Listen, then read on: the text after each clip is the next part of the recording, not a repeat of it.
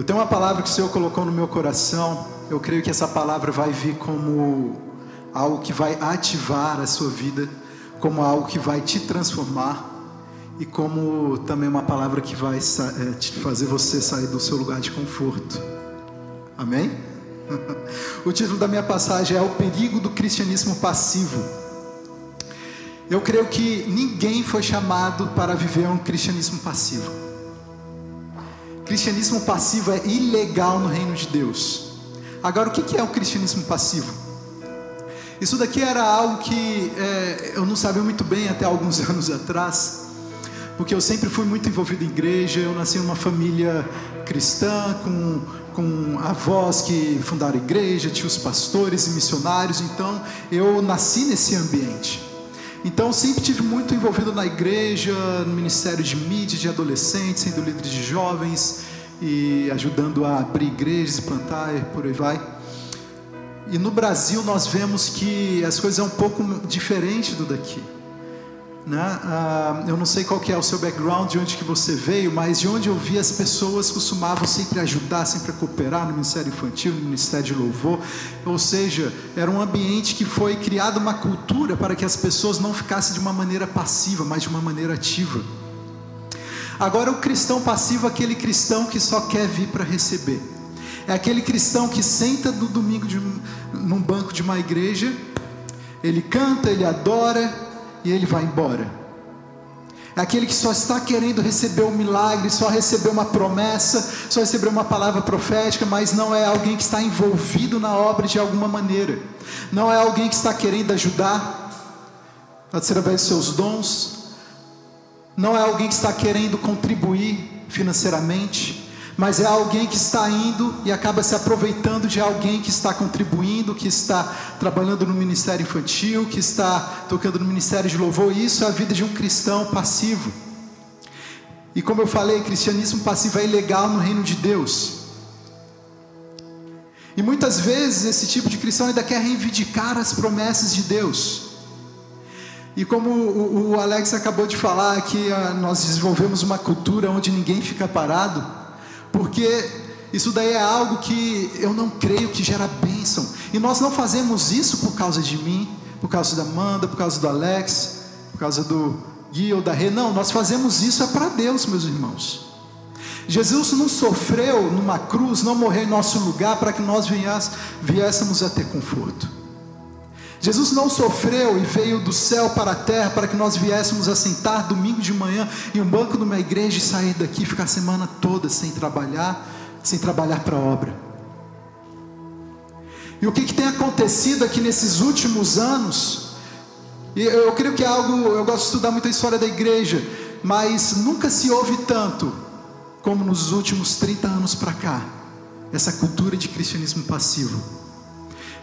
E eu penso que isso daí, que as redes sociais, YouTube, Facebook, acabou contribuindo muito para isso, porque você pode estar no domingo de manhã, em um dia de neve aqui em Toronto, um dia muito frio, você ligar o seu computador e assistir o YouTube. E você não se envolver com o corpo de Cristo. E você não se envolver com a comunidade local. É muito mais confortável você estar na sua casa em um dia chuvoso como esse de hoje, em um dia quente de ir para a praia Quando eu cheguei aqui no Canadá em 2009, eu estava conversando com um pastor e ele chegou e falou: Rafael, a maior dificuldade que nós temos aqui na nossa igreja é de gerar uma cultura de serviço, é de gerar uma cultura que as pessoas sejam ativas na obra. E o pior é que ainda no verão as pessoas somem da igreja. Isso daí é algo no Canadá, é normal no Canadá, na América do Norte, principalmente nos lugares mais frios.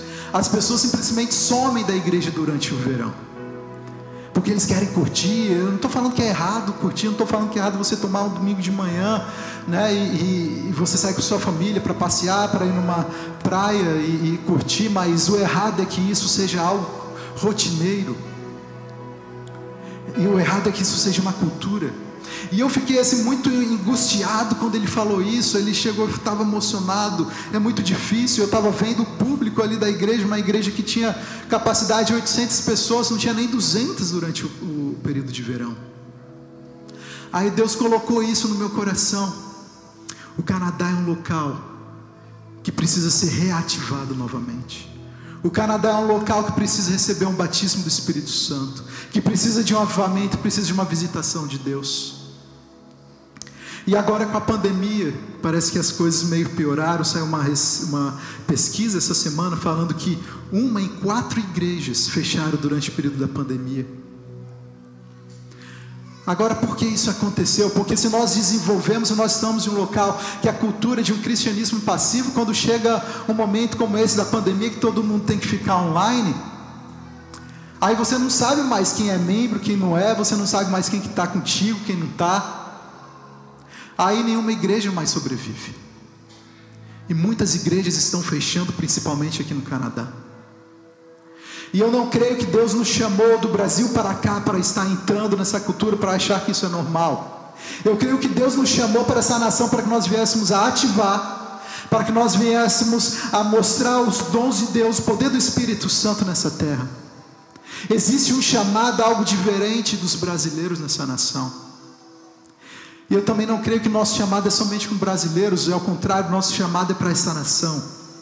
Nós estamos aqui numa reunião de, com a maioria brasileiros, mas eu creio que Deus vai abrir uma porta, eu creio que Deus vai trazer um momento para que nós venha, venha para que a gente venha abrir um ministério em inglês, isso daí já está, já, é um, já está nos nossos planos, para que nós venhamos, viéssemos a ter um culto em inglês antes desse de português, porque nós estamos aqui para ativar essa nação, nós estamos aqui para acordar esse povo, isso faz parte dos nossos valores e culturas como comunidade viva é que todos sejam ativos no chamado que na obra que Deus plantou nesse local.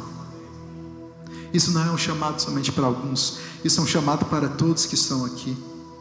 Talvez você não é, não faz parte da comunidade viva, mas seja ativo no lugar que Deus te colocou. Seja ativo. Abençoe a obra de Deus naquele local. Não somente com seus dons, mas também financeiramente, porque o que nós estamos vendo acontecer muitas vezes nos dias de hoje são pessoas que estão indo, estão querendo receber somente, estão querendo, querendo um milagre, estão querendo uma porta aberta de um trabalho, estão querendo uma promoção e muitas vezes não acontece, porque o que vai acontecer, meus irmãos, na nossa vida natural é somente resposta de um mundo espiritual. Às vezes nós não recebemos porque Deus está passando, porque nós estamos passando por um momento de trabalho, de crescimento. O Espírito Santo está trabalhando no nosso caráter, mas muitas vezes nós também não recebemos porque nós não somos fiéis na obra de Deus nessa cidade. Não falo somente aqui, mas qualquer lugar onde Deus te plantar. E Jesus não veio para essa terra sofrer para que nós viéssemos a ficar confortáveis. Gostaria de estar lendo Marcos, capítulo 1 do versículo 16 a 22, diz assim: E andando junto do mar da Galileia, viu Simão e André, seu irmão, que lançavam a rede ao mar, pois eram pescadores. E Jesus lhes disse: Vinde após mim, e eu farei que sejais pescadores de homem. Versículo 18: E deixando logo as suas redes, o seguiram. E passando dali um pouco mais adiante, viu Tiago, filho de Zebedu, Zebedeu, e João, seu irmão, que estavam no barco consertando as redes. E logo chamou e eles, deixando seu pai, Zebedeu, no barco com os jornaleiros, foram após ele. Aqui no versículo 18, nós vemos, deixando logo as suas redes, o seguiram. E no versículo 20, também disse, deixando seu pai. Para que nós venhamos a viver um cristianismo ativo, nós precisamos deixar alguma coisa. Talvez é deixar a família, seu país de origem. Talvez você diminua um pouco o que você está fazendo, o seu trabalho. Mas como eu falei também domingo passado, o que você está mais gastando tempo nesses dias de hoje terá algum valor daqui a 40, daqui a 100 anos. Eu tenho certeza, se você estiver com o mindset de um cristianismo ativo, sim, vai ter um valor eterno. Porque as suas próximas gerações saberão o que você está fazendo para o reino de Deus. Mas se o tempo que você mais gasta é para coisas terrenas, coisas que são passageiras, isso tudo logo vai, vai acabar. para que nós venhamos a desenvolver um relacionamento, a, a, viver uma vida de cristianismo, nós precisamos entender qual que é a natureza do cristianismo. Se você quer resultado para alguma coisa que você está buscando, você precisa saber e entender qual é o resultado daquilo que você está desejando. Por exemplo, se você quer ir para uma academia, a natureza da academia é que você vá, que você se exercite, que você se esforce, que você sue, para quê? Para que você venha a ter uma vida saudável, para que você venha emagrecer, para que você venha ter um corpo bonito. Essa é a natureza da academia. Ninguém vai para a academia para ficar comendo no, na lanchonete da academia. Ninguém vai para a academia somente para ficar conversando com as pessoas. Não vai gerar o resultado que você precisa se você for para uma academia, um lugar que você está pagando. Você está investindo tempo. Essa é a natureza da academia. Agora, qual que é a natureza do cristianismo? está aqui em Lucas capítulo 9, versículo 23 e 24. Aqui Jesus falando: Disse ele à multidão: Se alguém quiser ser meu seguidor, negue-se a si mesmo. Tome diariamente a sua cruz e siga-me. Se tentar se apegar à sua vida, a perderá. Mas se abrir mão da sua vida por minha causa, a salvará. Às vezes a gente pensa que para a gente não perder alguma coisa, a gente precisa se apegar às coisas dessa terra. A gente precisa se apegar ao nosso trabalho, às nossas finanças, aos nossos investimentos, ao nosso trabalho, porque a gente fica com medo de perder. Isso é normal do ser humano. Mas isso não faz parte da natureza do cristianismo. A natureza do cristianismo é que se alguém quiser ser seguidor de Jesus, precisa se negar a si mesmo diariamente. Nós precisamos largar mão dos nossos desejos, dos nossos planos, dos nossos sonhos para viver os planos e os sonhos de Deus. Porque os planos e os sonhos que ele, que ele tem é melhor do que os nossos planos, do que os nossos sonhos. Agora nós estamos vendo nos dias de hoje uma cultura que as pessoas, se tiverem um local que não estão recebendo aquilo que elas querem, elas deixam de frequentar. E o cristianismo passivo, a pessoa pode ir até a igreja, ela não faz nada e ainda sai reclamando das pessoas que estão fazendo. Ainda sai reclamando, ah, o pessoal do louvor não estava no tempo, estava desafinado, podiam fazer isso, podiam fazer aquilo, mas aquela pessoa não faz nada. Meus irmãos, esse pensamento, esse mindset não gera bênção. E o que está acontecendo nos dias de hoje é que, como resultado de muitos anos de um cristianismo passivo, muitas igrejas estão fechando, muitos ministérios estão, estão falindo. Porque as pessoas estão querendo um cristianismo que faz bem para elas mesmas. Elas não estão querendo ser desafiadas, elas estão querendo ser confortadas. Elas chegam no YouTube, ah, hoje eu quero ouvir sobre uma palavra de vitória, sobre como conquistar o meu milagre. Elas vão lá, colocam no YouTube como conquistar o milagre e, e, ouvem uma palavra sobre aquilo.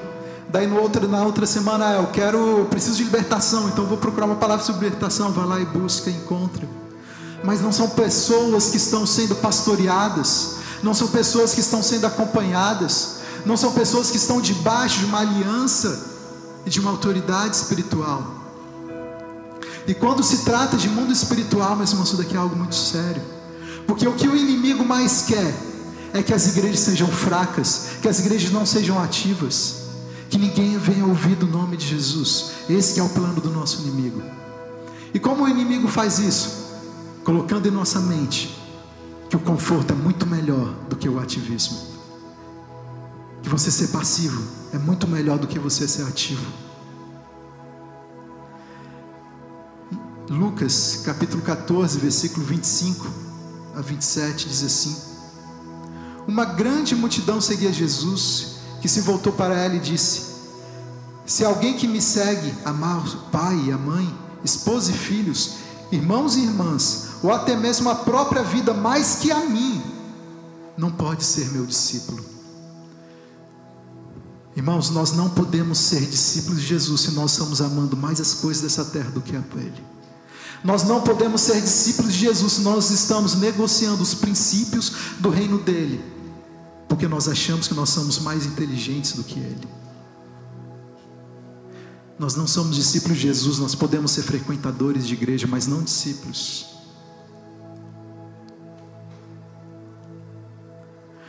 Por isso é, é importante que nós venhamos a entender qual é a natureza do cristianismo. Nós não estamos aqui para buscar conforto, nós estamos aqui para fazer algo maior, algo eterno. E com Jesus, não foi diferente quando ele estava aqui nessa terra. Foi muito interessante porque quando Jesus estava numa festa, em um casamento e fez, a, e fez a água se transformar para vinho, todo mundo gostou, todo mundo celebrou. Mas aí quando chegou Jesus, se você quiser me seguir, você precisa negar-se a si mesmo. Parece que todo mundo sumiu. Porque um dos papéis principais de Jesus aqui não foi para falar, eu vim aqui para que você venha ter conforto, mas eu vim aqui para que você saia do seu lugar, para que você seja ativo. E ele fez isso confrontando o sistema religioso daquele local. Porque ele estava ao redor de pessoas que eram líderes, que eram muito inteligentes. E ele estava confrontando o sistema. Mas as pessoas nos dias de hoje, elas não querem ser confrontadas, elas querem ser confortadas. E Jesus não veio para condenar, Ele veio para nos confrontar. Se nós estamos em um ambiente que nós não somos confrontados em relação aos nossos pecados, em relação à nossa maneira de viver, em relação aos nossos relacionamentos, nós não teremos mudança de vida. Se nós estamos em um local que nós somos confortados, todo mundo passa a mão, você errou e ninguém fala com você, você não vai crescer espiritualmente. Por isso eu costumo falar, porque eu já vi várias pessoas que foram confrontadas e sumiram do mapa. Já vi muitas pessoas que chegaram a pedir conselho. Olha, está passando isso na minha casa, no meu casamento, na minha universidade, no meu namoro. Foram confrontadas, mas não gostaram do que ouviram, sumiram. Porque as pessoas não querem mudar, elas querem ouvir alguma coisa que vai ser bom para elas.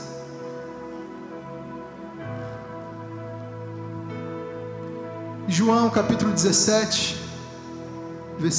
João capítulo 3, versículo 17 e 18, diz assim: Pois Deus enviou seu Filho ao mundo não para condenar o mundo, mas que esse fosse salvo por meio dele, ou seja, em outras palavras, para, para confrontar. Quem nele crê não é condenado, mas quem não crê já está condenado, por não crer no nome do Filho unigênito de Deus. Meus irmãos, os demônios conhecem muito bem Jesus. Os demônios sabem muito bem o que Jesus é capaz de fazer através da sua vida. E Satanás sempre estará ali, querendo te desanimar, trazer alguma palavra, não, não vá no domingo de manhã, vai para, não vá no culto de jovens no sábado à noite, é melhor você ir para o barzinho, é melhor você encontrar com aqueles amigos da universidade.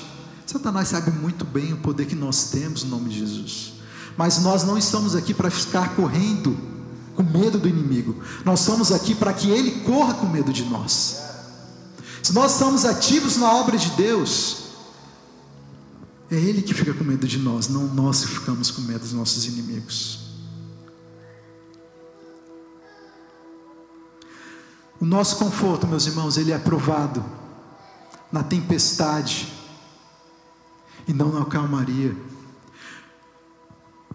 Todos conhecem a história de quando Jesus estava no mar, viu aquela tempestade, Jesus lançou uma voz e todo o mar se acalmou. Jesus estava dormindo naquele momento. Agora, como é que nós estamos nos dias de hoje? Será que nós estamos querendo dormir, continuar dormindo ou continuar no nosso conforto? Levar uma vida e um cristianismo passivo? Cristianismo passivo é inimigo do avivamento. Às vezes a gente fica orando, pedindo a Deus, Senhor, aviva a minha vida, aviva a minha casa, aviva a minha família, traga salvação para os meus filhos, para o meu marido, para a minha esposa. Às vezes a gente não vê isso acontecer, porque nós somos uma vida de passividade. Agora, viva a vida ativa irá nos tirar do nosso lugar de conforto. Como é que esse mundo vai ser alcançado? Se todos os cristãos viverem um mindset de cristianismo passivo, não tem como. Aqui no Canadá, Nós estamos num país que foi berço de um dos maiores avivamentos que já aconteceu na história dessa humanidade. Nos anos 90 aconteceu um grande avivamento que foi chamado a Bênção de Toronto. Alguns anos atrás aconteceu um outro avivamento ainda maior que foi na província de Saskatchewan. E foi a partir dali que nasceu todo o pentecostalismo na América do Norte, depois desceu para o Brasil. Ali também nasceu o, Jesus Movement, que foi, se não me engano, nas décadas de 70 ou 80. Mas eu creio que Deus está querendo ver qual é o avivamento que cada um de vocês vai começar a estartar nesse país nesse momento. Qual é o avivamento que cada um de vocês está disposto a largar a mão dos seus próprios desejos, dos seus próprios sonhos e viver os sonhos de Deus.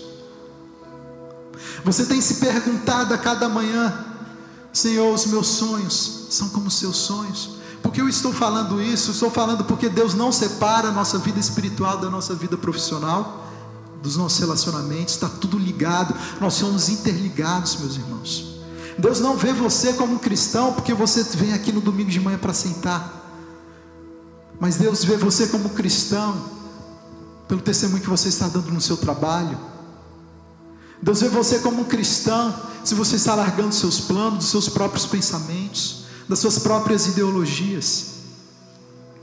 E nós estamos vivendo agora também um momento que existe muita gente se achando muito mais inteligente do que o próprio Deus, que está mudando totalmente o modelo e o modo que Deus criou para o mundo para gerar um conforto nas pessoas. E nós vemos isso através de movimentos que estão sendo que estão crescendo muito nos dias de hoje. Movimentos como Black Lives Matters. Só que para o reino de Deus é All Lives Matters. Movimentos como feminismo, pensamentos satânicos. Sendo que no pensamento de Deus, que as mulheres precisam ser respeitadas e amadas como marido, senão Deus não estará ouvindo as orações do próprio marido. Tudo já está na palavra de Deus, meus irmãos. Já está tudo escrito, mas as pessoas estão querendo correr atrás de alguma coisa que vai trazer alguma justificativa para o conforto delas. Ah, eu não vou para a igreja porque falaram mal de mim. Ah, eu não vou para a igreja porque aquela pessoa falou mal da minha maquiagem, falou mal da roupa que eu estou vestindo. Sendo que o papel do cristão é de você chegar perto daquela pessoa e você começar, e você liberar um perdão e você perguntar, tá tudo bem com você? Eu fiz alguma coisa que te magoou? Mas isso gera desconforto. Logicamente, isso gera desconforto. É muito mais fácil você sair de um local e nunca mais aparecer se o seu líder espiritual chegar e falar para você: olha, eu acho que a maneira que você está vivendo precisa mudar um pouquinho. Eu tive muitos amigos de universidade que eu era líder de jovens na época, eu era líder espiritual deles, e eles simplesmente sumiram do mapa quando eu cheguei e falei. Eu falava principalmente na época de carnaval: olha, Deus não tem isso para você, vamos para o acampamento de carnaval da igreja. Mas não, eles queriam ir pular carnaval, eles queriam ir para o Fortal, eles queriam ir para a Micareta. Aí depois chegavam cheio dos demônios e queriam buscar libertação. Isso acontecia todo ano, todo ano. Por quê? Porque era muito desconfortável chegar, poxa, vou perder o meu carnaval, vou deixar de ficar com um monte de mulher, com um monte de gente para ir para um acampamento de igreja. Porque as pessoas estão querendo um benefício momentâneo, as pessoas estão muito mais interessadas naquilo que dá prazer momentâneo para elas.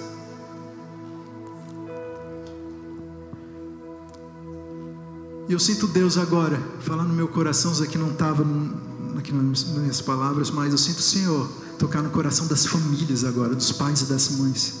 Porque os nossos filhos estarão vivendo aquilo que eles estão vendo, que os pais estão recebendo dentro de casa. Não adianta nós querermos filhos que queimem pela presença de Deus, filhos que sejam ativos na obra de Deus, filhos que cantem, que toquem, que sejam líderes de jovens, mas nós não estamos fazendo nada. Não vai adiantar, papai. Nós precisamos começar com nós dentro de casa. É assim nossos filhos estarão vendo essa cultura dentro de casa. Eles vão querer, não, eu quero ser que nem o papai. Eu quero também liderar, eu quero tocar, eu quero fazer algo para Deus. Eu costumo falar para quem é recém-imigrante aqui no país: se você quiser ser abençoado nessa nação,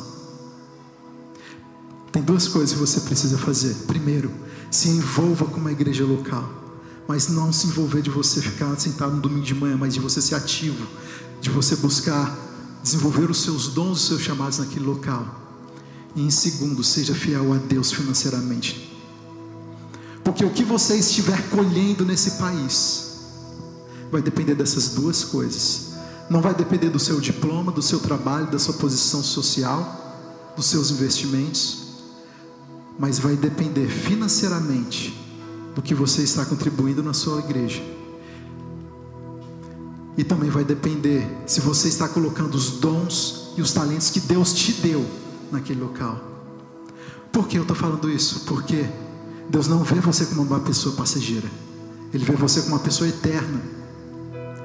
E o que mais importa para Deus não é o que nós vamos fazer numa segunda-feira de manhã quando a gente for para o trabalho, mas é o que nós estamos fazendo que vai gerar uma consequência eterna. Essas igrejas, esses ministérios estão fechados, não vão ter mais nada para fazer. Não estão mais ah, encontrando nem forças para continuar. E esses dias eu estava encontrando com, eu estava numa reunião da Betel essa semana e eu lancei esse tópico, essa discussão e todo mundo começou a conversar. Aí eu me lembrei que nós só nesses últimos 60 dias, não, nesses últimos meses, mais de 60 igrejas foram queimadas, meus irmãos, no Canadá. Eu não estou falando que foi queimada lá no Irã, no Iraque, no Afeganistão, não, foi queimada nesse país. As pessoas chegam lá e começam a vandalizar e jogam fogo na igreja. Agora eu não tenho dúvida que se houvesse o povo unido no chamado, no propósito e ativo, por que isso? Porque a nossa, a nossa luta não é contra carne ou sangue, mas contra principados e potestades. Então existe algo espiritual que acontece quando nós estamos aqui. Existe algo espiritual que acontece quando você está no seu trabalho. Existe algo espiritual que acontece quando você está numa entrevista de emprego. E eu tenho um testemunho aqui para falar que quando eu estive no Canadá e eu recebi essa palavra de um grande líder espiritual, eu, e quando eu cheguei aqui no Canadá, eu queria conhecer os generais desse país, né? Eu não queria viver a mesma vida que eu estava vivendo no Brasil. Eu falei, Senhor, eu quero viver uma vida de ativismo de ativismo cristão, eu não quero ser mais um cristão passivo. E, e olha que eu nunca fui, fiquei parado no Brasil, mas eu achava que ainda era pouco que eu estava fazendo naquele local. Aí Deus falou isso daí comigo, que se você quiser ser abençoado nesse país, procure um local, seja ativo e seja fiel ao que eu estiver colocando na sua vida financeiramente. Aí eu vi as coisas começando a acontecer, eu vi os milagres começando a acontecer, aí eu conheci um, conheci outro e eles passaram para mim exatamente a mesma palavra. Deus não nos vê como pessoas temporárias que depois se morrer, depois estiver ao lado dele, saiu sem deixar nenhum legado aqui nesse local.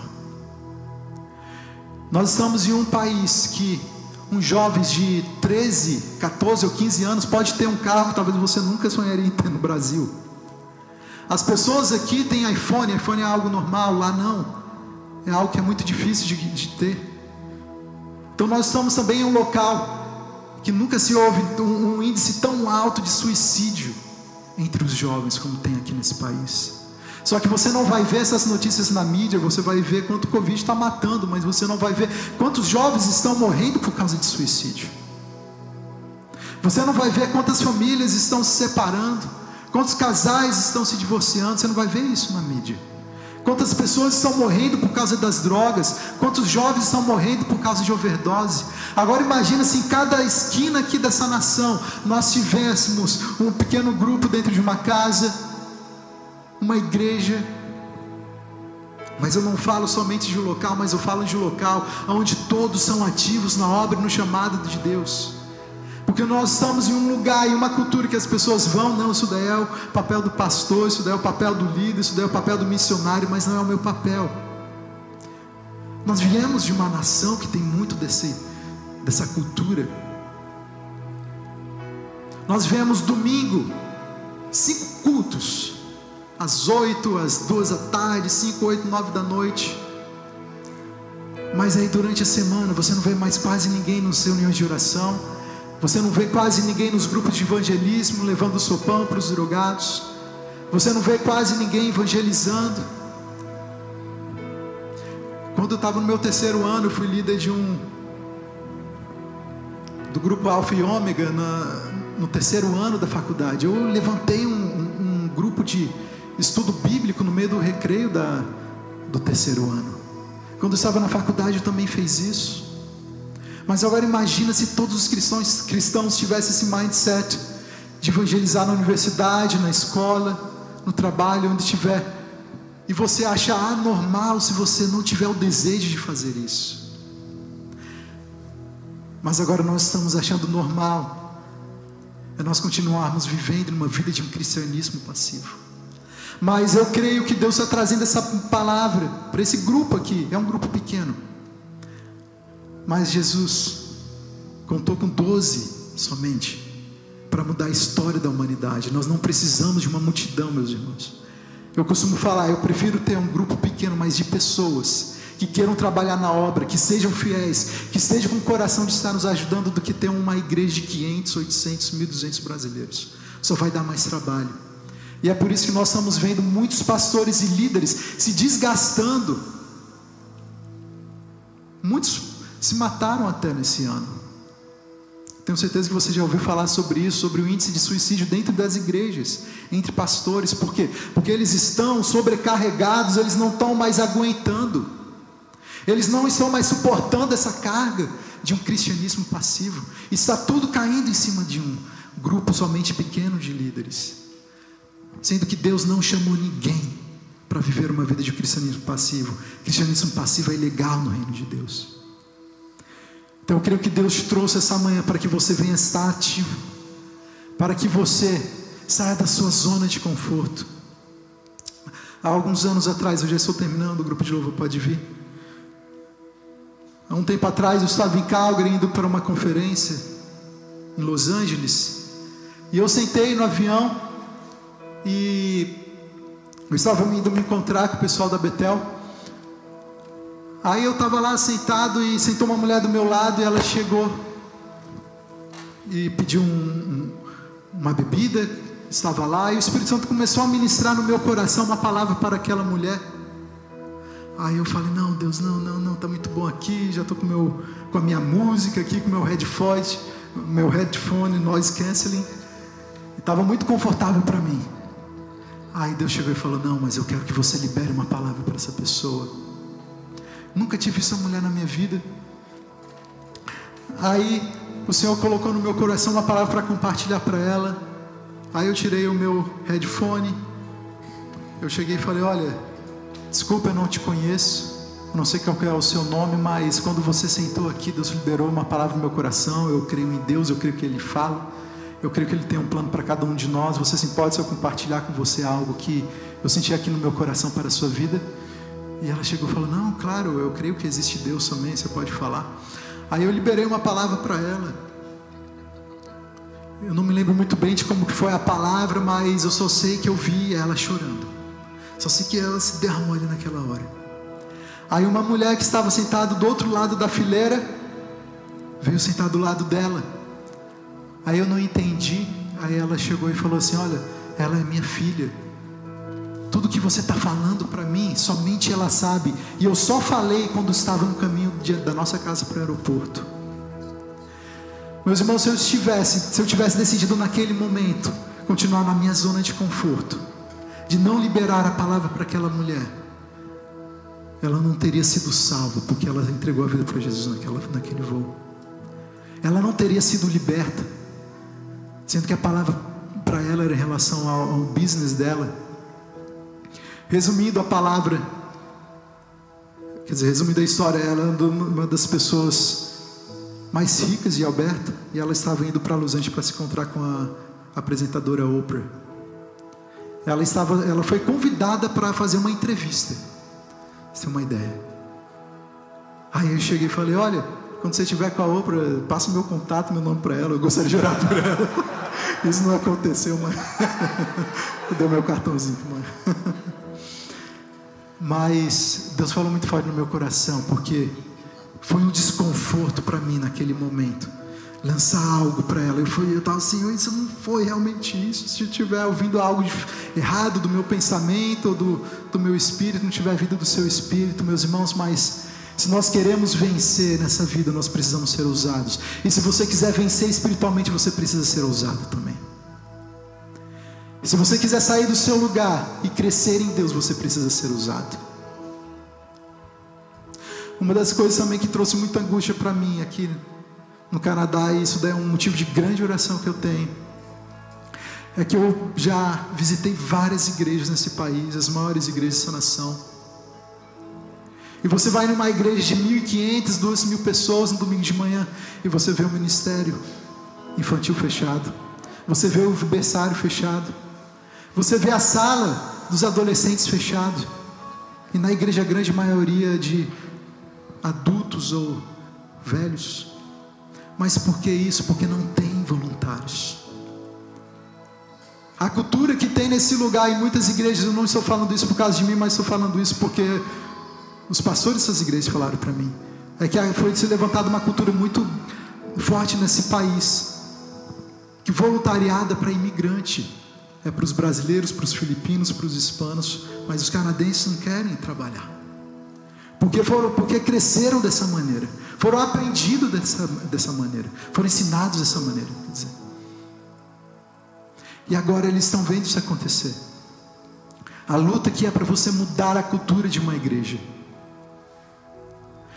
Aquilo que nós estaremos alcançando, vivendo e colhendo daqui a alguns anos é o que nós decidimos plantar agora. Tanto na igreja, na nossa comunidade, quanto você na sua vida financeira, quanto você na sua vida familiar. Amém? Vamos todos ficar de pé. A minha oração, o meu desejo é que essa palavra tenha te pego com desconforto. Não é para que você saia daqui passando mão da cabeça. Não, é muito bom. Às vezes a gente vem com uma palavra de vitória, eu libero vitória, e portas abertas e por aí, mas às vezes Deus vem para nos chacoalhar mesmo. E, e nós estamos vivendo em uma época que nós precisamos ser chacoalhados porque muitas vidas estão deixando de ser alcançadas por Deus. E eu costumo falar que a comunidade é viva. Eu falei assim para Deus antes de vir para cá: Meu Deus, eu não preciso nada disso aqui para viver. Eu não recebo, não recebo nada desse ministério aqui. Mas se for para abrir alguma igreja, alguma comunidade, não quero ser mais uma nessa cidade. Eu quero ser um local que vai ativar líderes de todos os lugares do mundo para essa nação. Chega de ver igrejas e lugares com ministério berçário fechado, com ministério infantil fechado, sem grupo de jovens. Só que Deus está contando com a vida de cada um de vocês. Se você deseja ser ativo na obra, você está no lugar certo. Mas se você deseja um lugar de conforto, aqui não é o seu lugar. Nós preferimos estar com um pouco mais com pessoas com coração na obra, no chamado, do que com muitos, mas que acaba dando trabalho somente para um grupo pequeno. Deus quer contar com todos. Se Deus te trouxe de um país, meus irmãos, que é nove horas de voo para estar aqui, não tem nenhum sentido a gente buscar ter uma vida de conforto. Eu não falo que é errado você ter um carro bom, eu quero ter um carro bom, eu faço minha viagem, eu vou para o Caribe, whatever.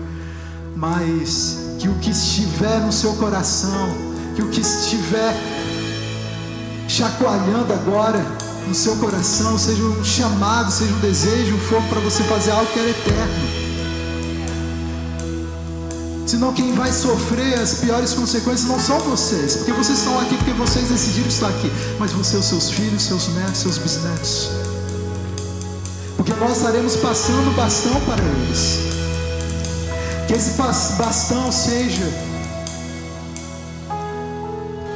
de um chamado de avivamento. Que esse bastão seja de um chamado para plantar igrejas, para evangelizar outros países, para abrir um grupo na universidade, na escola. Eu ouvi um testemunho essa semana de uma menina de 15 anos de idade que foi ativada em uma reunião e Ela tinha uma amiguinha do lado dela que estava com pensamentos suicidas e ela orou, orou por ela. E o demônio se manifestou. E ela ficou: Meu, o que eu vou fazer agora? Aí Deus colocou no coração dela: Não, você não precisa ligar para o seu pastor, você mesmo pode tirar esse demônio da vida dela. E ela foi lá, orou e o demônio saiu mas existia um investimento que foi feito na vida daquela menina para isso acontecer. Agora imagina se nós não investíssemos mais nas nossas igrejas, nas crianças, nos adolescentes. E muitas vezes nós deixamos de investir porque nós não estamos mais com o nosso coração queimando por Jesus.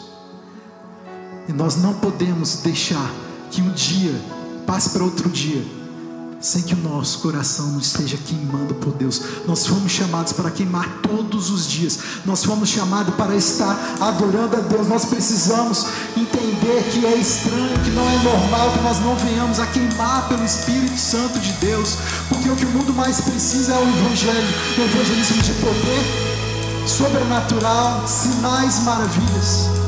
Não é mais evangelismo de palavra, meus irmãos, mas é palavra com poder palavra com demonstração, palavra com libertação. Quem dera se todas as escolas teológicas que existem ao redor do mundo tivessem uma mentalidade: não, nós não vamos dar um certificado de bacharel em teologia para ninguém, se ele não estiver vivendo em sinais e maravilhas. Foi isso que Jesus fez. Foi isso que Jesus fez. Jesus ensinou a cada um dos discípulos a andar em sinais e maravilhas. E o mesmo Espírito que estava lá está dentro de você. O mesmo Espírito que andava com ele está dentro de você.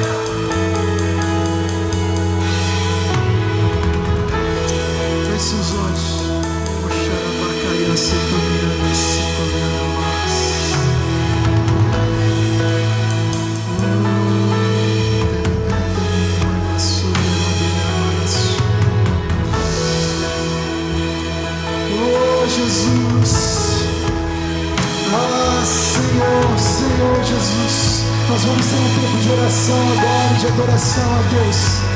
Nós não estaremos finalizando essa reunião até que o Espírito Santo venha Deus nesse local e seja batizando com o poder a vida de cada um de vocês. Porque Deus me falou nessa manhã. Eu não quero que cada um de lá saia da mesma maneira que entrou. Eu não quero que cada um que entrou naquela igreja, vai entrar naquela igreja, saia da mesma maneira e viva da mesma maneira porque vidas estão sendo perdidas. Jovens estão perdendo suas vidas. Jovens estão escolhendo se matar do que serem ativados.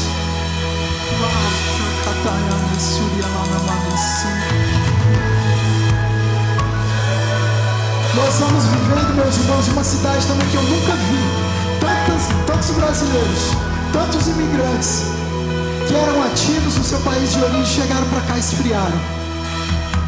Eu nunca vi um local que tinha tantas, que tem tantas pessoas que eram líderes de casais, eram líderes de jovens, eram líderes não sei o que, e chegaram aqui, aqui e esfriou total. Mas eu quero que você saiba que isso é uma batalha espiritual. Isso é uma batalha espiritual.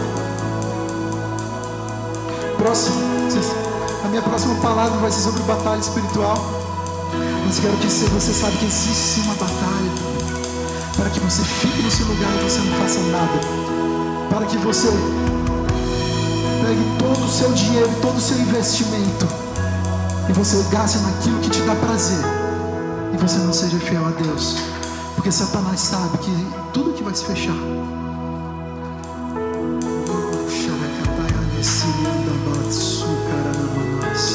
Hoje é um domingo de vocês, de, de algumas pessoas aqui, colocar a vida em ordem nesse sentido.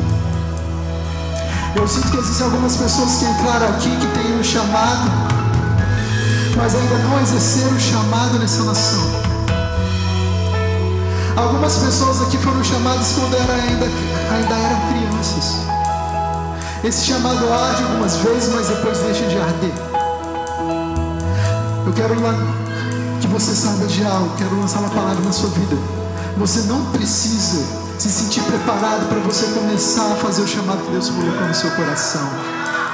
Porque se você se sentir preparado para fazer o chamado de Deus, aí vem o orgulho. vezes Deus confronta o nosso coração para que nós venhamos a lançar em fé, para que nós venhamos a dar o primeiro passo.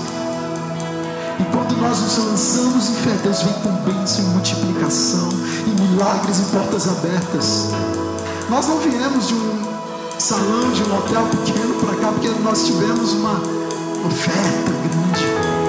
Nós não viemos de um local pequeno para cá, porque nós recebemos uma pessoa que contribui muito aqui. Não, meus irmãos, foi um passo de fé. Foi entendendo o chamado propósito de Deus nessa comunidade, nessa região, nessa cidade. Foi algo muito específico para a região de US, de US de TA.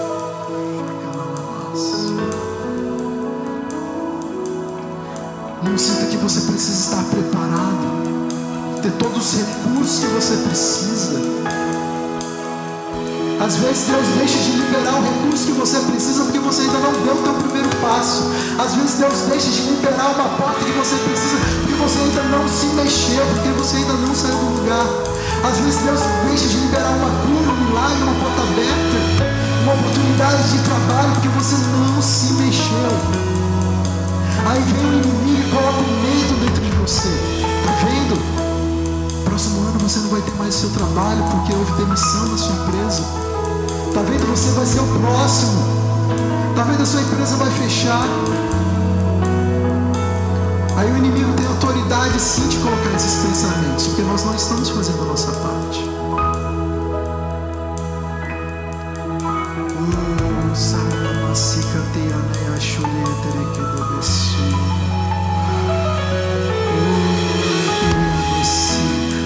Como nós andarmos em poder e autoridade se nós não deixarmos os nossos sonhos, nossos planos, os nossos próximos desejos para silêncios. Existe um padrão que Deus espera de nós para que nós venhamos a ser chamados de cristão. Você não é cristão porque o teu pastor te chama de cristão. Você não é cristão porque você lê a Bíblia, você é cristão você marcou a sua vida, seus próprios sonhos, seus próprios desejos para viver os sonhos e os planos daquele que, daquele que está no alto.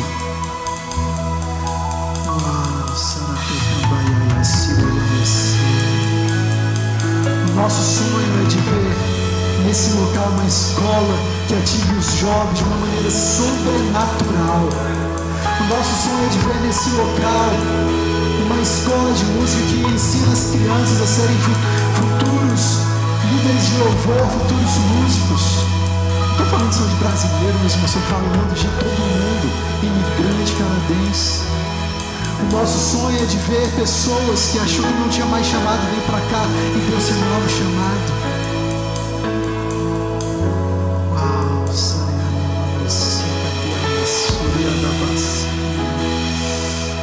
Oh Senhor Jesus, vem agora com o teu poder, Senhor, vem agora com a tua graça, Jesus, vem agora com o teu batismo de fogo, Senhor. Vem agora, Jesus Cristo, visita, Senhor, o teu povo, Senhor, e tira o teu povo do conforto, Senhor, tira o teu povo da passividade, Jesus Cristo, tira o teu povo, Senhor amado, com esse pensamento, esse mindset de só querer receber, Senhor, só querer, meu Deus, amontoar riquezas passageiras nessa terra, meu Pai, mas poder, Jesus Cristo, fazer algo que é eterno, Senhor, poder querer, Jesus Cristo, coração, Senhor, em algo que jamais se acabará, em algo que jamais passará, Senhor, em algo, meu Deus, que o Senhor vem liberar palavras, Senhor, vem liberar milagre, Jesus Cristo, no nome de Jesus, no nome de Jesus, e seja orando, e seja clamando a Deus, e seja colocando agora diante de Deus os seus sonhos, seus planos, seu chamado, e seja colocando agora no diante de Deus os planos que você tinha que estava engavetado.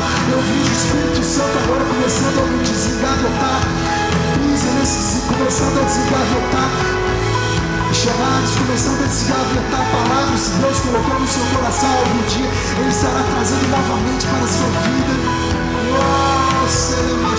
Que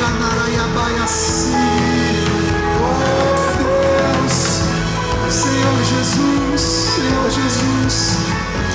Teu sofrimento, meu Pai, foi muito grande para que nós viéssemos a ter uma vida confortável, para que nós viéssemos, Jesus, a ter sentado domingo de manhã numa igreja e não fazer nada para o teu reino, para o teu chamado, para a tua obra, Senhor.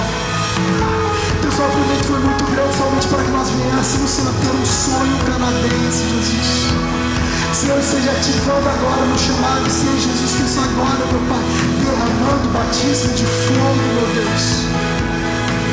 Não seja ativismo, meu Pai, porque o Senhor não está querendo pessoas que sejam, que vivem, que sejam somente Deus ativos, mas Senhor, que o teu chamado, meu Deus, seja algo natural, seja algo espontâneo, seja algo orgânico, seja algo orgânico, meu Deus. No nome de Jesus, no nome de Jesus, Senhor. Pai querido, que nós venhamos a ter, Jesus, compaixão, meu Pai, compaixão pelas vidas, Senhor, que poderiam estar ouvindo a tua palavra e hoje não estão mais, porque não tem mais aonde ir, porque a igreja fechou, Senhor, porque não tem ninguém que evangelize, não tem ninguém que libere uma palavra, porque as pessoas estão com medo, Senhor, de compartilhar do Evangelho. Mas o Senhor nos chama, meu Deus, para largar, próprio, para largar mão da nossa própria vida. Senhor, que a nossa vida não seja mais importante do que o teu chamado, a tua obra, que o nosso trabalho não seja mais importante do que o teu chamado na nossa vida. Jesus, que as coisas que acontecem aqui nessa terra, Pai, não venham atrair o nosso coração, Senhor. Não venha tirar a gente do foco, Pai. No nome de Jesus, Pai. No nome de Jesus, Senhor. Te exaltamos, te agradecemos, Pai. Porque nós estamos um local e uma comunidade, Jesus. Pai, onde 98% das pessoas, Senhor, entenderam qual é o propósito chamado delas nesse local, Jesus. Que esses 2% restantes, Jesus, receba hoje, receba durante essa semana, meu Pai, o chamado, o propósito do Senhor. Porque o chamado é para todos, Pai. Para todos, Senhor. Também oramos e pedimos a Ti, Jesus, por essa região, por esse país, Pai. Esse país que nasceu, Jesus, com um berço, meu Pai, de um berço, Pai, cristão, com líderes, Jesus Cristo, que criam que se não fosse o Senhor, eles não iriam vencer as batalhas. E um país, ó Deus, que eles criam, Jesus, que se não fosse o Senhor, Jesus, essa terra não seria livre. Pai querido, muitos sofreram, Jesus também, Pai, para que nós viéssemos a estar hoje aqui, Pai. Muitos sofreram, Jesus, para que nós viéssemos, Pai, a ter, Jesus, culto, meu Pai, ainda com uma certa liberdade, Jesus, para estar pregando no domingo de manhã. Que daqui, Jesus, a 10 anos, a 20 anos, nós não vejamos, Pai. Nós não vemos a ver a igreja sendo fechada porque não pode mais pregar, Senhor. Nós não venhamos, Jesus Cristo, a ver líderes, Pai, com medo, Senhor, de liberar aqui nessa terra, porque existe uma outra agenda, uma outra cultura que está querendo estabelecer acima da Tua, Paizinho. Jesus, mais que o coração de cada um aqui, Senhor, venha queimar, Senhor, para fazer diferença nesse local. Porque uma pessoa queimando consegue incendiar a outra. E se outra pessoa for incendiada, ela consegue incendiar a outras também, Jesus. E eu, Senhor, creio, meu Pai, que nós veremos um grande avivamento acontecer nessa nação mais uma vez. E assim eu creio, meu Deus, que nós veremos Jesus jovens, Senhor, crescendo, meu Pai, sendo ativados, meu Pai, com fogo por amor ao Teu chamado, à Tua obra, meu Pai. No nome de Jesus, Senhor. No nome de Jesus, Pai. Teu nome seja glorificado para sempre, Senhor, nossa nação, Pai, nossa vida.